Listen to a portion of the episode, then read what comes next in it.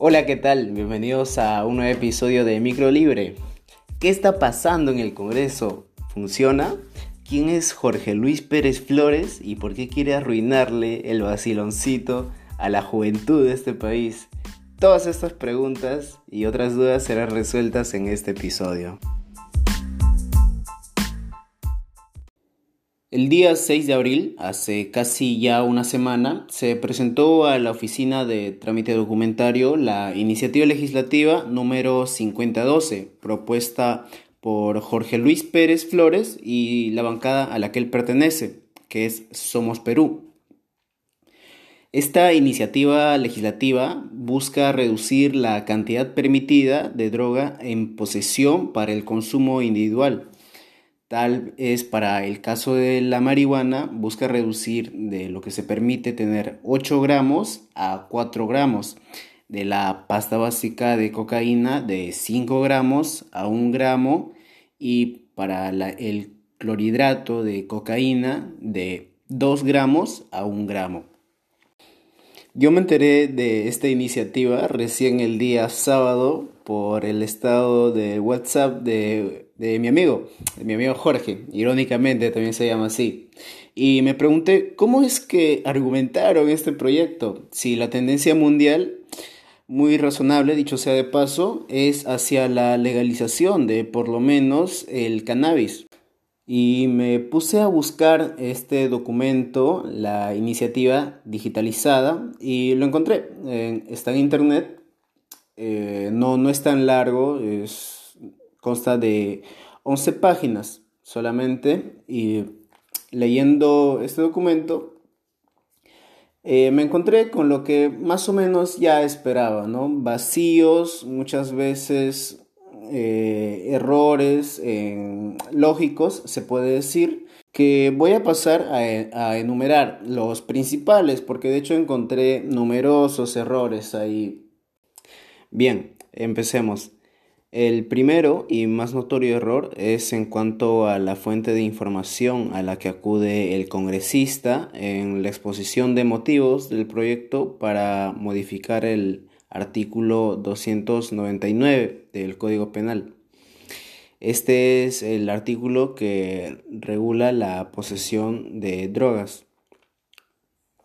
Jorge Pérez presenta la información de la Comisión Nacional para el Desarrollo y Vida sin Drogas, en sus siglas de VIDA, una organización estatal de aquí de Perú enfocada en la lucha contra las drogas. Hasta aquí todo bien.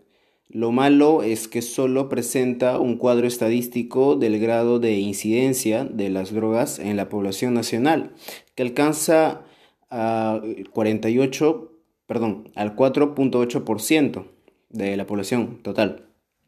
Ahora, aparte de esta fuente, solo hay una más, un estudio psiquiátrico realizado por Nora Volkow el año 2003.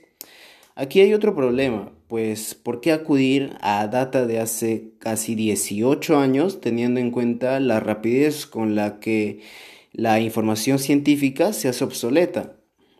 El siguiente error se encuentra en la lista de lo que ocasiona el consumo de drogas, entendido como la exposición de motivos. En el subtítulo Problemas familiares, relacionales y sociales, el congresista sostiene que los problemas familiares son muy frecuentes en los consumidores de alcohol u otras drogas duras como la cocaína. Textualmente está así. Entonces, si la motivación es contrarrestar los conflictos familiares y sociales, solo es parcialmente, pues el alcohol es tan legal como, como la papa. Siguiente, en el subtítulo Debilitamiento del sistema inmune, el congresista afirma que algunos estudios sugieren que el cannabis hace más vulnerables a las personas al cáncer. Yo no sé cómo puede hacer tal afirmación sin señalar una fuente concreta. Lo que sí sé es que solamente en el Instituto Nacional de la Salud de los Estados Unidos ya existen 82 estudios científicos sobre la eficiencia del uso de la marihuana contra el cáncer. En el siguiente subtítulo, otros trastornos psicológicos, señala que consumidores pueden desarrollar problemas de ansiedad e insomnio y otros más serios como el síndrome de Wernicke-Korsakoff relacionado al alcoholismo. Así dice. ¿ah? Una vez más se menciona un problema generado por el alcohol que nada tiene que ver con el artículo a modificar. Por último, en el subtítulo sobre dosis, afirma que en España mueren 800 personas anualmente por sobredosis de droga. Bien, 1. El Perú no es España. Y 2 comete un error garrafal al dar la cifra y adjudicarla a las drogas de manera general, pues es imposible morir de sobredosis de cannabis. Esto es según el portal estadounidense Medline Plus.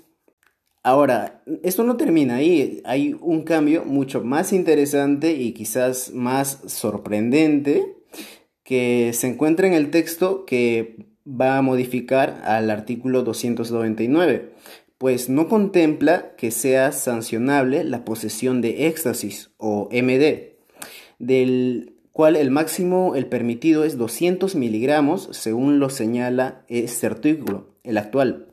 De esta manera, si el proyecto llegase a convertirse en ley, sería legal la posesión ilimitada de éxtasis, la única explicación es que a lo mejor el congresista fabrica estas pastillas.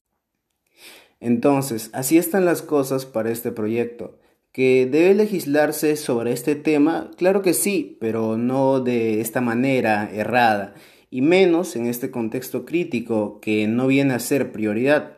Hay cosas más importantes en agenda. A ver cómo le va al congresista que suerte no le falta, ¿eh? Les dejo un dato curioso. El padre de este señor, el año 2012, donó un terreno para la construcción de un nosocomio para el hospital Agustín Arbuluneira de Chiclayo. Luego de fallecer, eh, su hijo, el ahora congresista, continuó con el proceso, pero lo dilató, pues exigía que el hospital lleve el nombre de su padre que la puerta principal dé hacia la obra urbanística que él está llevando a cabo y además solicitó un área de 300 metros cuadrados dentro del hospital para un cafetín. Esta información la pueden encontrar en el diario local de Chiclayo, el industrial, tiene una página web. Bien, es muy astuto este hombre, por algo llegó al Congreso, ¿no?